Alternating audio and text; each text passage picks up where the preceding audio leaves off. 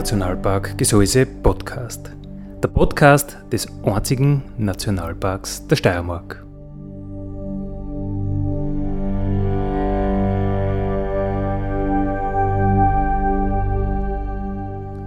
Alle zwei Wochen neu mit Themen aus dem Nationalpark Gesäuse und aus der Nationalparkregion. Daddy,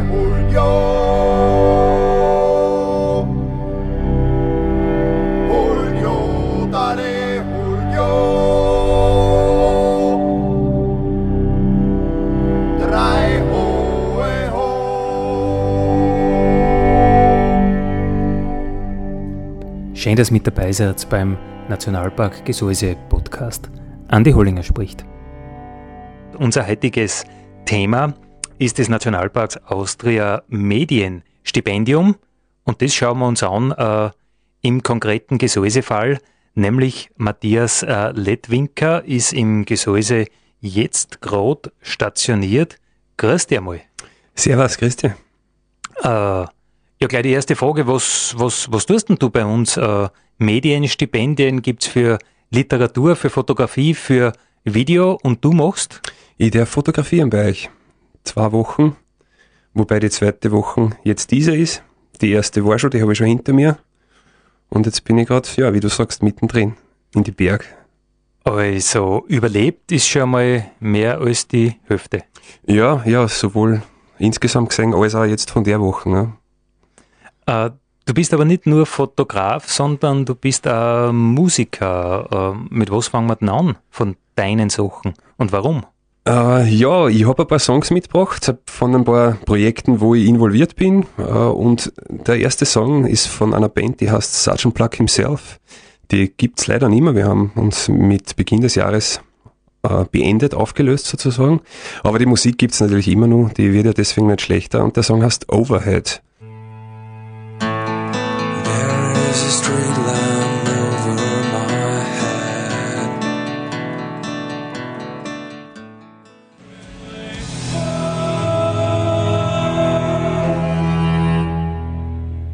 Ihr hört Nationalpark Radio. Heute mit dem Nationalpark, Nationalparks Austria Medienstipendium, das auch im Gseis wieder stattfindet, nämlich in Form von Literatur und in Form von Fotografie. Und da kommt der Matthias äh, Lettwinker ins Spiel. Äh, Matthias, wie bist du überhaupt zu dem Stipendium gekommen? Wo hast du es erfahren? Äh, warum das alles?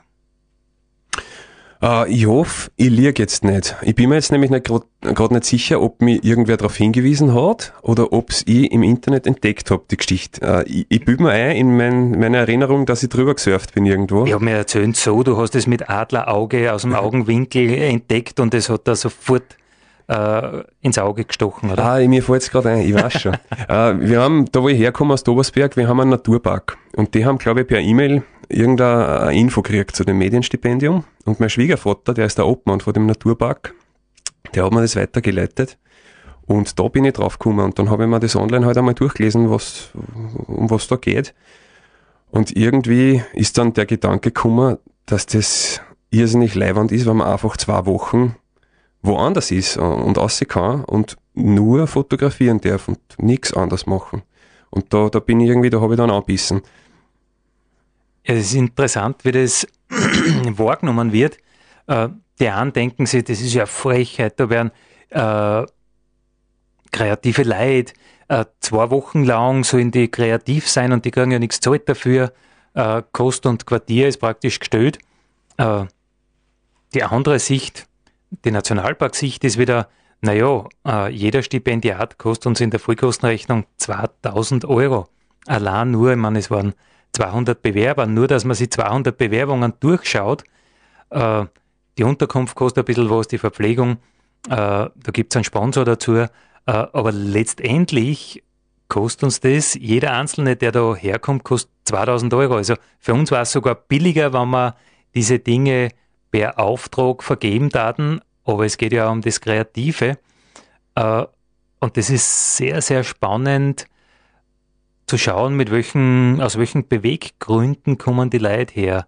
Wir haben ja kein Alterslimit, das heißt, es sind teilweise ganz junge Leute, für die kann es ein Sprungbrett sein. Wir haben teilweise Leute, die sind voll im Berufsleben. Ich glaube, das trifft ja bei dir auch voll zu, dass man sagt, ja, eigentlich kann man das nicht leisten, zwei Wochen was anderes zu machen, aber das tue ich jetzt, damit ich den Kopf frei habe. Ja, ich denke mal, es geht grundsätzlich darum, also wenn man weiß, äh, wie die Konditionen sind, dann kann man nachher sich nicht aufregen, dass das irgendwie, dass das nicht passt. Ich habe gewusst, äh, dass ich da jetzt quasi nicht zahlt wird dafür, fürs Fotografieren. Und ich, eh, so wie du sagst, ich, also ich arbeite das ganze Jahr und habe da eh meine Jobs und äh, da ist meistens eine Vorgabe, was zum tun ist. Da gibt es einen Auftraggeber, da gibt es einen Kunden. Und ich, meine Erfahrung ist halt, ich komme nicht wirklich dazu, einfach am Fotografieren an sich zum Arbeiten, an meine Fähigkeiten, an, an dem technischen Background, einmal was Neues probieren, kreativ zum sein, mal wirklich kreativ zum sein. Und das hat mich da so angesprochen, dass da keine Vorgabe ist, dass ich einfach tun kann und äh, dass ich da jetzt dann kein Geld kriege dafür direkt, äh, das ist mir erst eigentlich bewusst worden, wie mir dann öfter nachher Leute angeredet haben und gefragt haben, dann kriegst du auch was? Und ich dachte, nein, kriege ich eigentlich nichts, aber das passt voll für mich. Weil ich ja weiß, dass das so ist. Und, die andere Seite ist ich kann ja mit den Bildern dann selber auch weiterarbeiten. Also äh, wer weiß, was passiert mit den Fotos nun. Also umsonst ist es einmal gar nicht, die Geschichte. Und für mich war es eher ein zeitliches Geschenk und ein, Geschenk, kreativ sein zu dürfen. So habe ich sie wahrgenommen und als das habe sie angestrebt sozusagen. Ja, das ist schon eine Freiheit. Äh, du bist unkündbar, weil wenn kein Auftrag und kein Beschäftigungsverhältnis besteht, ist man zwangsweise unkündbar ja. und du kannst, bist keinem äh, Weisungs äh, unterworfen. Du kannst tun und lassen, was du willst. Du hast dich mit einem Konzept natürlich beworben.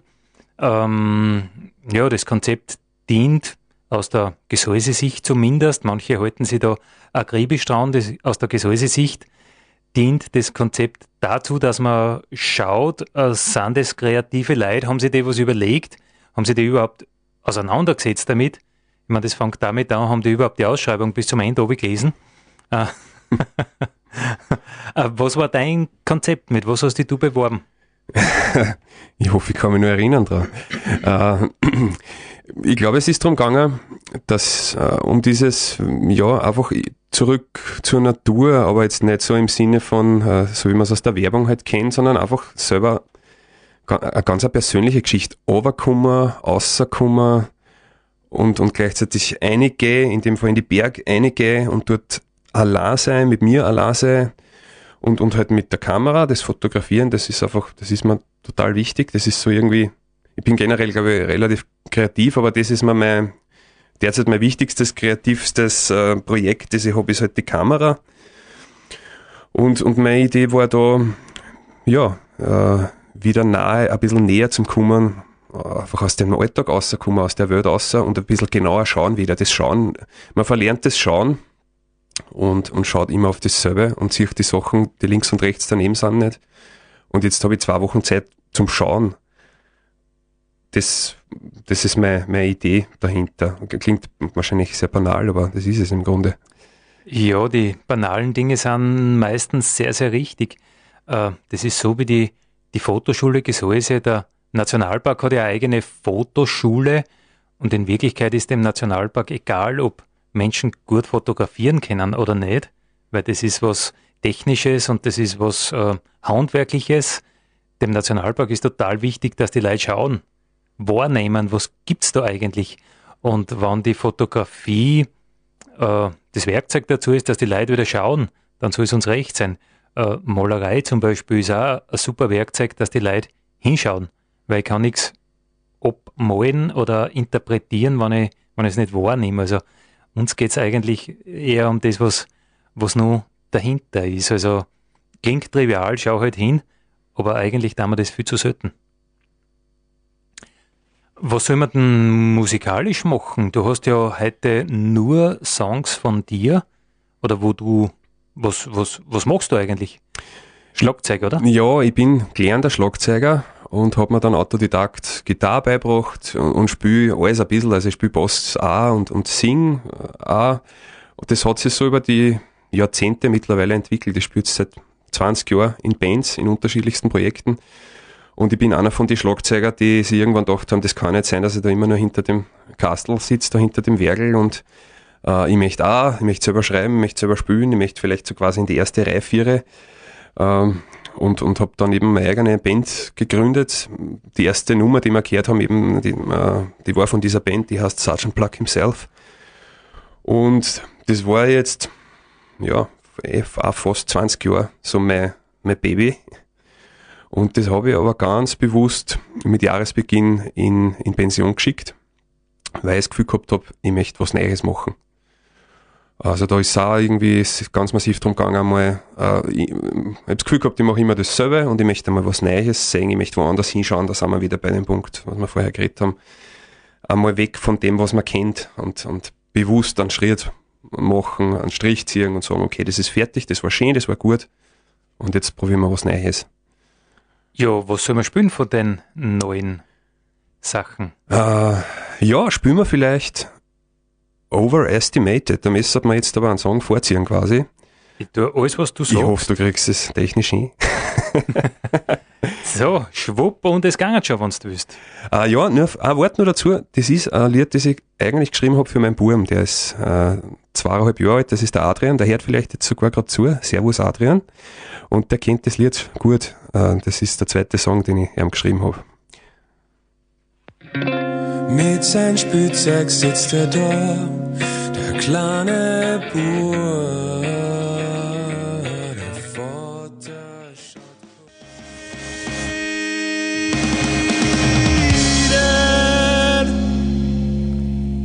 Overestimated, äh, Deutsch und Englisch. Äh, Matthias, warum Deutsch und Englisch?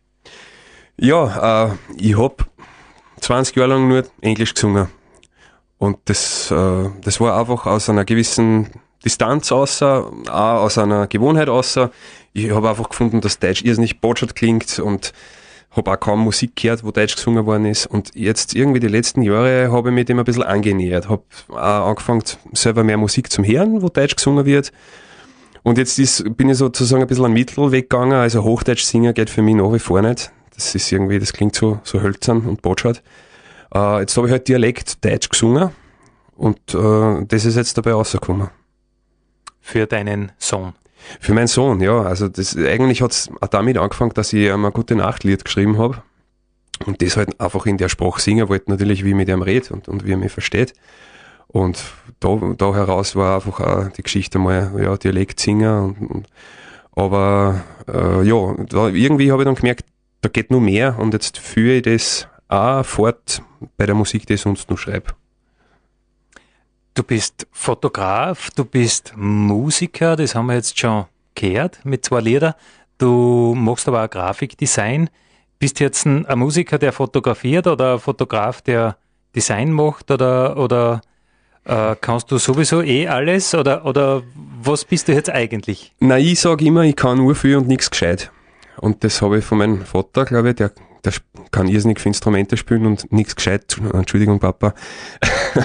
Aber also ich habe das eigentlich, ich empfinde das als eine Tugend ein bisschen. Das, ich bin halt, also mir wird schnell, ja, Fahrt ist so ein blödes Wort, weil Fahrt war mir überhaupt noch nie, weiß man immer was zum tun, aber mir geht schnell was auf die Nerven. Ich möchte nie am nächsten Tag dasselbe machen wie am Vortag.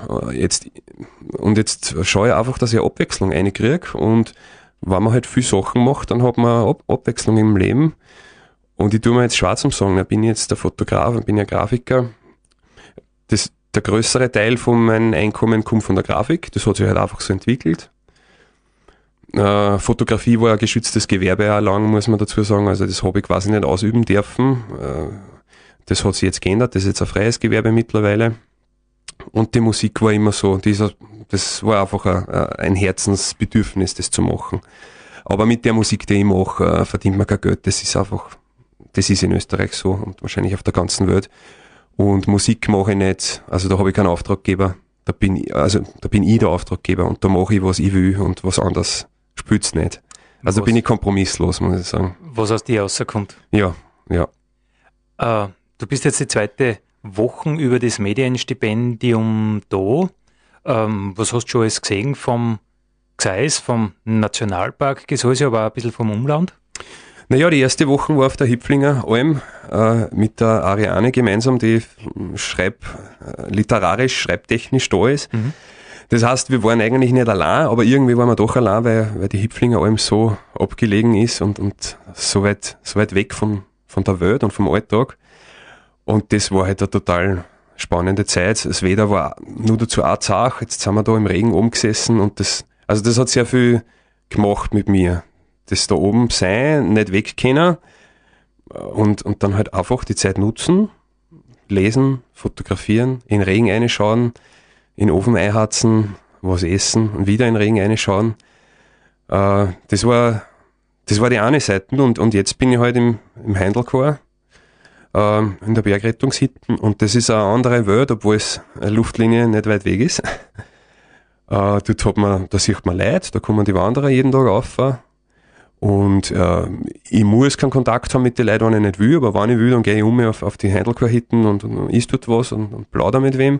Also das ist eine, eine andere Ausgangssituation. Das Verbindende sind quasi einfach die Berg, die halt immer da sind. Hast du das auf der Hipflinger Alm so gedacht, dass das so konträr sein wird? Vom einsamen Wald, äh, Alm, kann man ja schon fast nicht mehr sagen, weil es dort ist wirklich sehr zugewachsen. Also ganz wilder Wald. Die Hitten sieht man von keinem Wanderweg aus, von keinem markierten Weg aus. Äh, jedes Jahr, ich komme einmal im Jahr dorthin, jedes Jahr muss ich wieder schauen, dorthin müsste es sein und auch grad, aber wenn man es nicht weiß, findet man es nicht. Und Heindelkar doch äh, ein Platz, wo einfach äh, ja, viele Wanderer sind, viele Kletterer sind. Sehr, sehr kontrastreich, oder? Ja, ich, ich habe mir im Vorfeld schwer da, das abzuschätzen. Man, wir, wir haben telefoniert im Vorfeld und du hast mir das beschrieben am Telefon, aber so wirklich, du hast halt gesagt, Heindelkar ist anders, aber ich habe nicht wirklich gewusst, ne, was kann da jetzt so anders sein. Man, das sind Hitten in die Berg drin. Äh, was wird da der Unterschied sein? Wenn ich jetzt gespürt ist, jetzt weiß ich was, also Berg und Berg, das ist nicht dasselbe. Ne? Da ist noch viel, da ist viel Spielraum, da ist viel Platz noch dazwischen, wie das sein kann. Ja, Heindelkar ist halt von der Hofdauer Gruppen aus unfassbar dominant, oder? Ja. Also wenn du mit den Bergen nicht vertragst, dann ist das ganz schwierig dort. Ja, äh, über das habe ich eh auch schon nachgedacht die Wochen äh, und beziehungsweise haben wir auch schon geredet, die Berge können halt voll überdrucken. Ich bin halt auch, ich komme aus dem Waldviertel, da ist relativ flach und, und wenn da am Horizont was Hohes ist, dann wird das schnell komisch, das schlagt sich ein wenig aufs Knie, obwohl ich eigentlich gerne in die Berg bin, aber nach einer gewissen Zeit hat man das Gefühl, der kommt da over, der Berg. Bis jetzt habe ich das noch nicht gespürt. Ich weiß das aber nur von früheren Urlauben irgendwo in Osttirol, dass man dann nach zwei Wochen sehr froh war, dass man da rauskommt aus dem Tal und wieder eine Ebene vor sich hat, sozusagen. Ja, das wird spannend. Da werden wir nur ein Interview führen äh, am Tag der Abreise. vorher, vorher, nachher äh, wie, wie gezeichnet du dann wirklich bist, weil das muss man schon sagen. Also diese Medienstipendien, die gibt es ja in ganz Österreich in alle äh, sechs Nationalparks.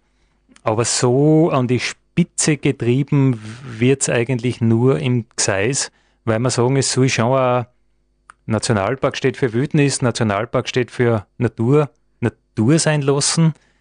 Das hat auch mit Einsamkeit doch ein bisschen was zu tun und wir schupfen die Leute da schon ein bisschen ins kalte Wasser und man darf sich auch mit seiner eigenen Natur ein bisschen auseinandersetzen. Ja, mir taugt es total, dass ihr, dass ihr das so macht und dass ihr uns auch vor allem so viel zutraut. Also ich habe mir irgendwie auch gedacht, wie, wie sie, also ihr wisst ja nicht, wie wir mit den Berg äh, umgehen, wo, ob wir Erfahrung haben mit Bergsteigen, Wandern, äh, Klettern. Äh, und ihr setzt uns da auf und uns ermutigt uns eigentlich, schaut euch das an, tut, tut da oben was und nicht, passt auf, seid vorsichtig, da hinten geht's auf und da ist Steu. Äh, das gefällt mir gut, der Zugang, weil ähm, ein Hirn muss man haben in die Berg und schauen muss man und aufpassen muss man immer. Aber da ist nie was vor euch gekommen, äh, dass man da aufpassen müssen. Ihr, also das ist halt, ihr setzt auf einen gesunden Menschenverstand und ermutigt uns, erlebt das da oben. Das, das taugt mir. Naja, äh, ein bisschen, ein bisschen sagen wir natürlich schon, man soll zuerst schauen, wo der Handyempfang ist, der nächstmögliche, weil das ist mit jedem Handy ein bisschen anders und mit jedem Netz, das man verwendet, bevor man zum Holzhocken zum Beispiel anfängt. Einfach nur sicherheitshalber. Aber ja, es hat einfach damit zu tun, man ist irgendwo in der Natur draußen und man muss mit sich selber, mit der Situation, mit, mit dem Wetter klarkommen. Und das Interessante ist ja einfach auch, wie geht es dem Menschen in so einer Situation, die wir eigentlich viel zu selten haben oder manche gar noch nie gehabt haben. Ja. Also das Alleinsein ist für mich generell ein Riesenthema. Ich, ich war immer gern allein, mir taugt das Alleinsein und, und aus meiner Lebenssituation außer war ich für allein. Also ich bin zwar ewig lang mit derselben Frau zusammen und, und ewig lang verheiratet, aber wir haben einfach immer uns gegenseitig viel Platz lassen. Und das waren auch die Lebensumstände, waren einfach immer so, dass jeder seinen Platz gehabt hat. Und jetzt haben wir einen Sohn seit zweieinhalb Jahren und das ist jetzt alles anders. Also jetzt picken wir einfach aufeinander, gezwungenermaßen sozusagen. Hat auch schöne Seiten, aber dieses Alleinsein, das fehlt mir. Das muss ich ganz offen sagen. Und deswegen ist dieses Alleinsein da im Gseis auch so, so wichtig für mich. Ja, das ist wie bei ganz vielen Sachen, äh, das kann dich unglaublich be bedrohen, es kann bedrohlich sein oder es kann dein Freund sein, oder? Äh, so, wie, so wie eben die Berg. Entweder geben sie der Geborgenheit, weil sie die schützen, oder sie erschlagen die. Ja. Und ich glaube, Einsamkeit ist auch so, äh, kommst mit dir zusammen, magst die eigentlich selber, Mhm. dann ist Einsamkeit oder die Abwesenheit anderer äh, absolut ein schönes Gefühl, wenn du eigentlich gar nicht weißt, wer es bist. Und Mhm. viele wollen es dann auch nicht wissen. So richtig kommt man vor. Zu wissen, wer man selber ist, ist momentan gar nicht so schick irgendwie. Ja, das ist oft nicht so schön, wie man da kennenlernt. Ne? Es kann, da kann es böse Überraschungen geben. Ja, gerade in der Hipflinger Alm sage ich den Leuten oft, äh, wenn es euch fürcht allein und es regnet in der Nacht und du warst zwei Stunden, zwei Gehstunden, da gibt's keine Menschen äh, und du fürchst dich, nimm's wahr. Das ist Angst, das ist, das ist Leben. Das dich wach, das dich aufmerksam. Äh, und ich finde das immer spannend, ja, wie die Leute mit dem umgängen, gell? Diese, diese, dieser nicht vorhandene doppelte Boden, dieses nicht vorhandensein von, ich kann immer meinen Telefonjoker wöhnen und die Mama anrufen und, sondern einfach mal schauen, okay, jetzt mache ich mir wirklich in die Hosen. Ja, ja. Also in der Nacht, wenn die Mais oben um und um rennen, äh, in der Nacht ist, da spüre ich schon was, ja. Da spüre ich das Alleinsein. Jetzt da im Handlecore, obwohl daneben gleich die, die Hitten ist und wenn wirklich was war, gangen die um, ne. Aber da, also das war in der ersten Woche mit, mit der Ariane gemeinsam, war das anders. Da habe ich mich in der Nacht nicht so allein gefühlt, ja. Und da sind auch die Mais um und um gerannt und da haben auch was ich was für Geräusche gehört.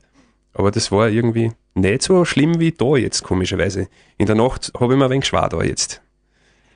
Die Nacht ist sowieso sehr speziell. Also ich gehe ja manches Mal viel zu selten außer in der Nacht und gehe Sterne fotografieren, weil einfach im Gseis ja der dunkle Fleck ist von Europa, einfach weil Graz und, und, und, und Linz, Salzburg und Wien einfach sehr weit weg sind.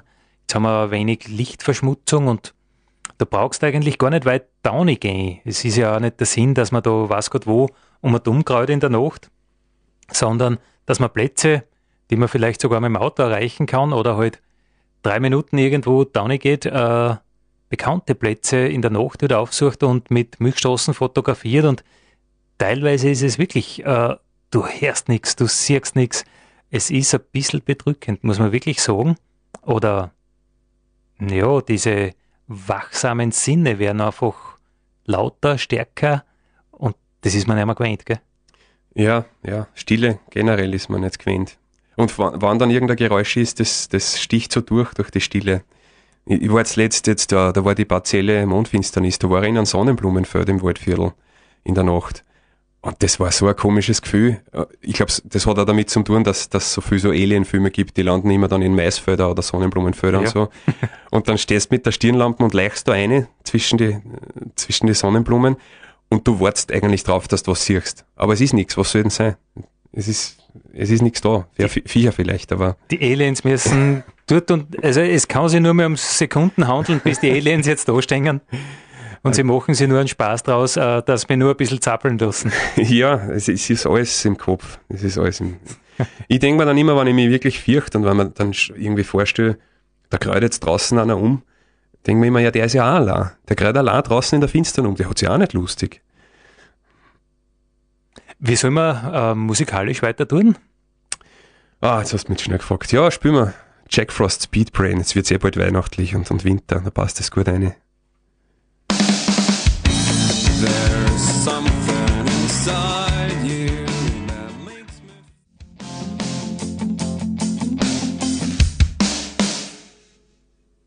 Jetzt ist Nationalpark Radio. In Österreich gibt es sechs Nationalparks und die machen ein Medienstipendium jedes Jahr, in Wirklichkeit zwölf Medienstipendien.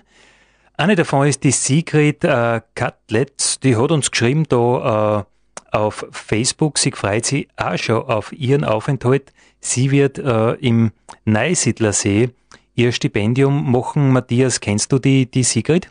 Nein, ich kenn's nicht, ne? Äh, sie hat auch nicht dazu geschrieben, was sie machen wird, aber naja, am Ende des Jahres wird ja abgeliefert und dann treffen sie alle einmal und schauen, was hast du gemacht, wie ist dir gegangen, äh, wer hat was fotografiert, wer hat welche Texte geschrieben, welche Videos sind entstanden worden. Das ist immer ein ganz spannendes Treffen, wo auch die äh, Mädels und die Jungs von den Vorjahren eingeladen werden. Ich freue mich schon wieder. Der Termin steht, glaube ich, noch nicht fest, aber das wird sicher wieder spannend. Äh, ja, Matthias, zu deinem Stipendium, du tust fotografieren. Äh, was hast du denn schon fotografiert oder was glaubst, was gut eingefangen hast oder was so geworden ist, wie es das vorstößt und was steht noch aus und was können wir erwarten von dir? Ja, das ist eine, spannende Frage. Also in der, in der ersten Woche auf der Hipflinger Alm habe ich ein wenig zum Kämpfen gehabt mit mir und meinem fotografischen Anspruch oder Ansatz. Ich bin ein bisschen ein Schönwetterfotograf, muss ich gestehen. Und das geht so weit, dass ich das schaffe, dass ich äh, zehn Tage nach Norwegen fahre, wo es dann acht Tage regnet und auf meine Fotos scheint aber immer die Sonne. Also da ich bin ein bisschen besessen vom, vom Schönen, aber halt das, was ich als schön empfinde, und mir ist schon bewusst, dass dieser Schönheitsbegriff, das ist ja subjektiv und ein wenig gefährlich. Und ich habe jetzt auch das Medienstipendium ein bisschen als Chance gesehen, außer zum Kummer, aus diesem Schönwetterfotograf zum Sein, aus diesem Ding außer zum Kummer. Und die erste Woche war dann eh super, weil da hat es ja fast nur geregnet. Und ich habe sehr gerungen und gekämpft damit. Und habe halt dann wirklich auch versucht, ja, bei Regen, Neve und, und, äh, und einfach die unterschiedlichsten Lichtstimmungen, die es auf so einen grauen Regentag auch gibt, auf das mehr zum Achten und da zum Fotografieren. Ich habe schon ein bisschen durchgearbeitet durch die Fotos. Ich, ich glaube, es ist was dabei, es ist auch viel in die Hosen gegangen, äh, aber ich habe auf jeden Fall was gelernt, so viel traue ich mir schon sagen. Äh, und jetzt, jetzt ist es eine ganz andere Woche. Das Wetter ist traumhaft zum Fotografieren. Es ist Herbstlicht.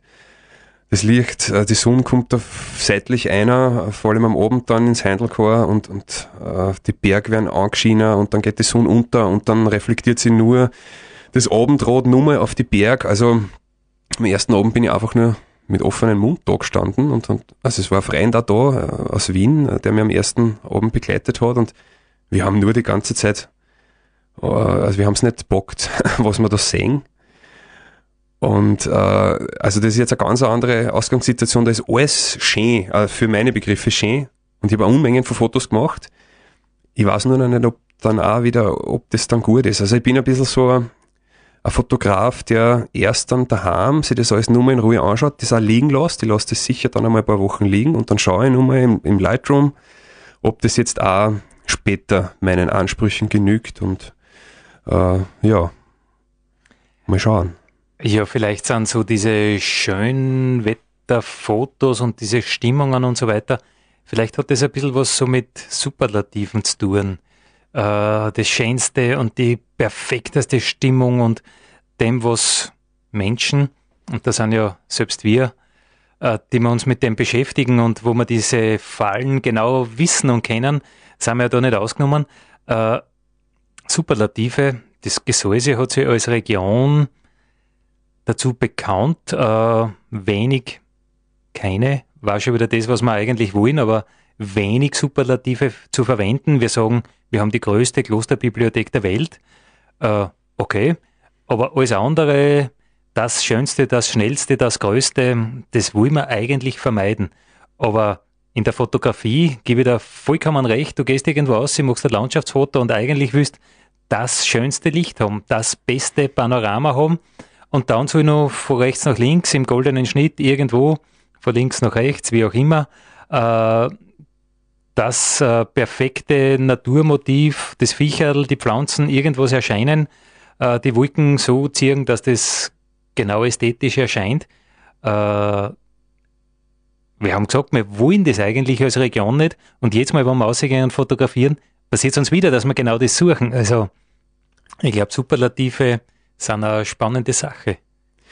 Ja, und gerade beim Fotografieren spielen halt so viel, so viel Regeln mit, die man sich einerseits, hat man sich die angelernt, andererseits kommt dafür aus der Psychologie, weil unser Hirn halt und unser Auge nach bestimmten Regeln arbeitet und gewisse Verhältnisse, eben eh Stichwort goldener Schnitt, wie du vorhin erwähnt hast, gewisse Dinge sprechen uns halt an und, und äh, gewisse Dinge empfinden wir dann als unrund oder nicht passend. Und das ist immer so ein bisschen ein Kampf beim Fotografieren, dass man diese ganzen Regeln auch vielleicht wieder ein bisschen auf Zeiten schiebt und halt bewusst bricht. Äh, Das ist eh so eine klassische Geschichte, die man dann bei einem Fotoworkshop hört. Ne? Da musst du mal alle Regeln kennen, dann kannst du das brechen. Ähm, Aber da, ja, da ist was dran irgendwie. Für mich ist das zumindest da gerade ein, wichtiger Prozess, da ein bisschen wegzukommen von diesen super tollen Regeln. Die, die sind schon so einbrennt bei mir ins Hirn. Ich kann die Kamera fast gar nicht anders anlegen als das. Das muss einfach passen. Und wenn das dann nicht stimmt, dann lösche ich das Foto schon die Nacht beim Durchschauen auf der Kamera, hau ich schon wieder aus. Ja. Der goldene Schnitt muss sein. Aber ja, das, das eine, was natürlich äh, uns hilft, ist einfach ein schlechtes Wetter. Zum Beispiel, das uns, ja, da ist halt alles irgendwie grau in grau. Und du denkst da, ja, gut, dann machen wir jetzt Porträts zum Beispiel. Und da kommen unglaublich schöne Porträts raus, weil es einfach leid bei perfekter Ausleuchtung, was zwar wenig Licht ist, aber da musst du jetzt auch arbeiten mit Stativ und so weiter, musst du Zeit nehmen und du, die hast ja auch auf einmal. Ja. Äh, da kann man schon sehr, sehr viel machen und äh, da kann uns die Natur schon Disziplin wieder äh, lehren. Finde ich halt. Mhm. Du zu deinen ähm, musikalischen Projekten. Du hast ja gesagt, ein Lied ist sogar irgendwie entstanden auf der Hipflinger Alm. Gibt es das schon? Äh, ja, ich, also ich habe einen Songtext geschrieben auf der Hipflinger Alm. Und ich, also wenn ich Musik schreibe, dann ist das meistens, das passiert alles in einem ziemlich engen Zeitraum, derzeit, weil ich wenig Zeit habe. Äh, und da sitze ich dann oft einmal auf die Nacht irgendwo in meinem äh, Proberaumstudio und bastel halt um und um und aus irgendeinem Grund hat es der Text ziemlich schnell geschafft, äh, mit Musik verknüpft zu werden. Und wie ich dann gewusst habe, ich komme zu dir ins Radio, habe ich dann angefangen, mich sogar ein wenig zum Stressen, weil ich das fertig kriegen wollte, weil mir irgendwie die Idee gefallen hat, dass wir das da spülen. Und jetzt habe ich da einen Song mit, der ist irgendwie so gerade fertig geworden. Dampft noch. Der dampft noch, schauen wir mal, vielleicht wird der später ganz anders klingen und anders veröffentlicht. Äh, aber jetzt klingt er mal so, wie er ist. Und der, der hat den Arbeitstitel Payback Junction, obwohl das, glaube ich, gar nichts mit Song zu tun hat. Hervorragend.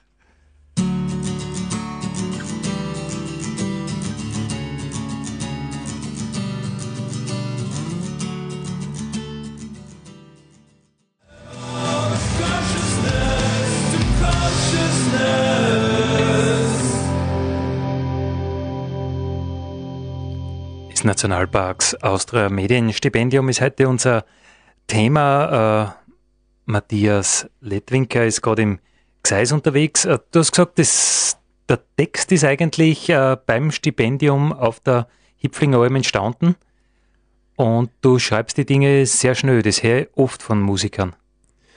Ähm, naja, ja, das hat sich auch so entwickelt. Also der Text ist entstanden, ja, oben auf, auf der Hipflinger Alm. Und ich habe dann aber, muss gestehen, ist nicht der ganze Text dort gestanden. Ich habe das dann entstanden, ich habe das dann zusammengestöpselt mit anderen Textfragmente, die so bei mir, ich habe so ein Notizbuch, so ein klassisches äh, Künstlertext, Notizbuch, da stehen einfach irgendwelche Phrasen drin und das tue ich dann oft einfach, äh, je nachdem, was ich gerade brauche, sage ich mir da einen Absatz außer. Und äh, ich habe einfach mal angewendet, jetzt äh, Musik zu schreiben und gleich aufzunehmen. Das ist, ich hab aus, aus Zeitgründen. Also ich schreibe einen Song nimmer und dann liegt er mal und dann, dann wächst er und dann gehe ins Studio und nehme ihn auf, sondern ich bin in der privilegierten Situation, dass ich eigentlich ein Studio habe, wo alles fertig dasteht, also alles fix mikrofoniert und wenn ich aufnehmen will, dann geht dort nur eine drauf und es kann losgehen. Und so nehme ich die Songs eigentlich gleich im Schreiben auf, größtenteils. Zumindest bei den neuen Sachen passiert das jetzt so. Und das geht dann relativ flott, ja. Das passiert dann schnell. Äh, insgesamt gesehen dauert es aber dann wieder lang, bis ich zum Beispiel ein Album fertig habe, weil, weil ich ja relativ selten dann einige dort in den Raum und arbeiten kann. Das heißt, wenn man sagt, ein Album hat 10, 12 Nummern, bis ich die Nummern beieinander habe, dauert es dann eh wieder drei Jahre. Das klingt noch viel Platz in deiner Lebenssituation. Äh, wie meinst du das? Von den, von den Räumlichkeiten her. Äh, du kommst aus dem Waldviertel, oder? Und du hast äh, offenbar ein großes Haus. Äh, ja, naja, das, das Studio ist nicht im Haus. Ich habe ein großes Haus, weil meine Frau ein Haus geerbt hat. Das, ist Okay. einmal, das haben wir mal gut eingefädelt. Aber mein Musikstudio äh, ist nicht in dem Haus, sondern das, ich habe einen alten Kindergarten angemietet. Und in dem Kindergarten habe ich dieses Studio eingebaut und äh, das ist aber auch ganz gut, dann machen wir, dass ich quasi von daheim weggehen kann zum, zum und einmal rausgehen kann. Das ist auch gleichzeitig mein Ausweichbüro, wenn's, ich arbeite an sich von daheim äh, mit meinem Grafik- und Fotobüro, aber wenn es daheim irgendwie, wenn zu viel los ist, dann, dann wechsle ich ins Studio und habe dort auch einen Rechner stehen und arbeite dort, weil es einfach ruhig ist. Waldviertel, Gseis, äh, einiges ist dann doch gleich, oder? Wenig Leid, viel Gegend, äh, irgendwo doch ein raueres Klima, als, als es sonst wo ist. Ein wenig frischer, ein wenig ein schneidiges Winkel. Äh, wie siehst du das? Ja, also das Wetterbezogene, das, das sehe ich auch so. Das mit den Leuten ist ein bisschen so eine Sache. Ich meine, weil wenn man in so, einem, in so einer Waldviertler, in einem kleinen Ort wohnt und in, in einer Wohnstraße, da sind auch überall Leute. Ich meine, ich habe hab Nachbarn oben und unten und gegenüber und links und rechts, da sind überall Leute. Ähm, es ist halt eine recht, eine, wie soll man sagen, eine, eine eingeschworene Community. Im besten Fall kommt man gut zurecht mit denen alle und das, und das, das haut gut hin. Im schlimmsten Fall hast du einen Nachbar, den du nicht aushältst. Äh, und dann kommt da das Waldviertel auf einmal wieder gar nicht so einsam vor.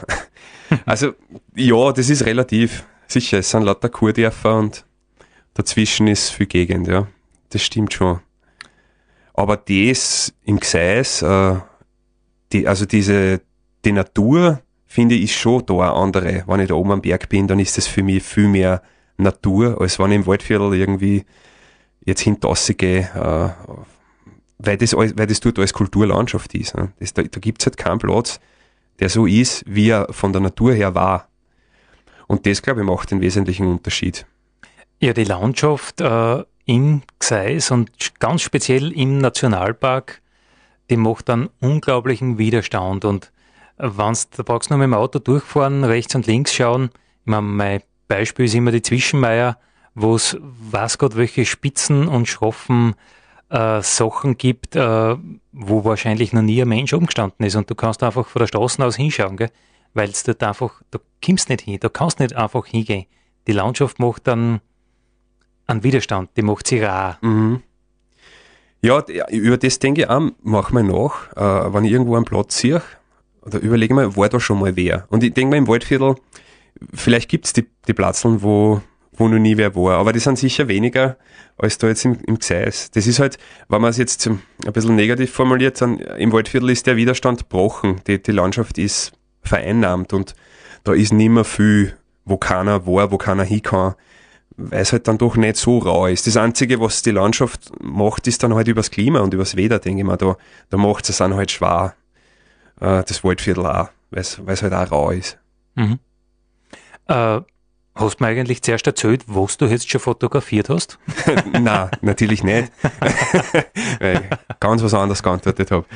Ja, was habe ich fotografiert? Also, weil du vorher gemeint hast, ja, beim, wenn es regnet, dann kann man, kann man schöne Porträts machen. Ich bin, ich komme von der Naturfotografie. Ich habe immer Natur fotografiert und habe immer geschaut, dass keine Leute auf die Büdeln sind, jahrelang. Und fange jetzt erst an, mich auch ein bisschen den Leuten zum widmen.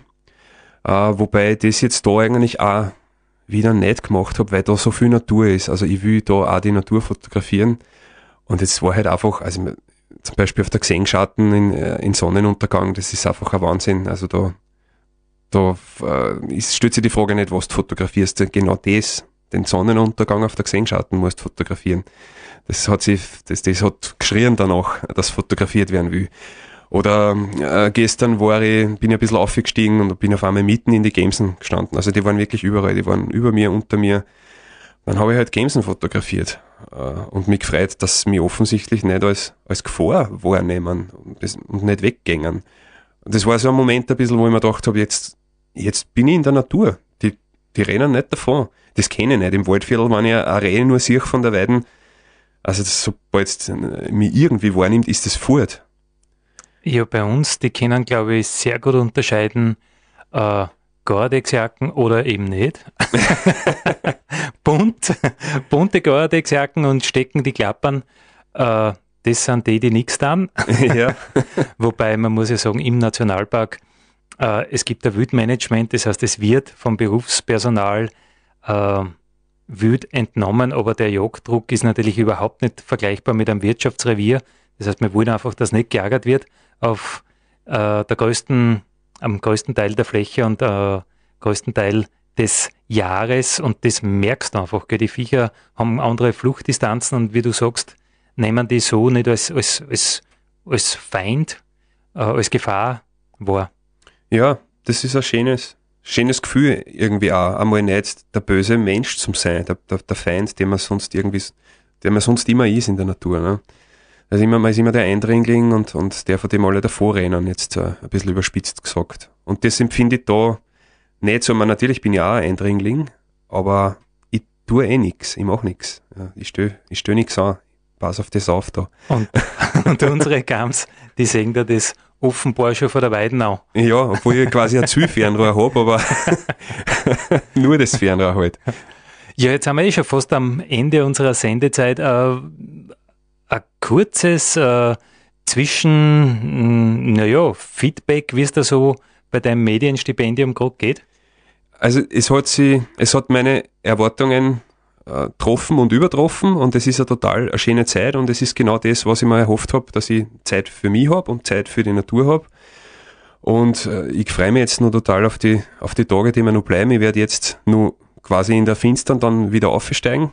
Das war also was, was ich mir gedacht habe, das gehört gemacht. Man muss in der Finstern auch mal aufgehen auf die Handelcore-Hitten und, und äh, ich freue mich jetzt, wenn ich wieder eintauchen darf, quasi zurück in die Natur, ich wieder rauskomme da aus der Stadt. Eh schon ein Kulturschock von die, von die zwei Stunden, die ich da bin.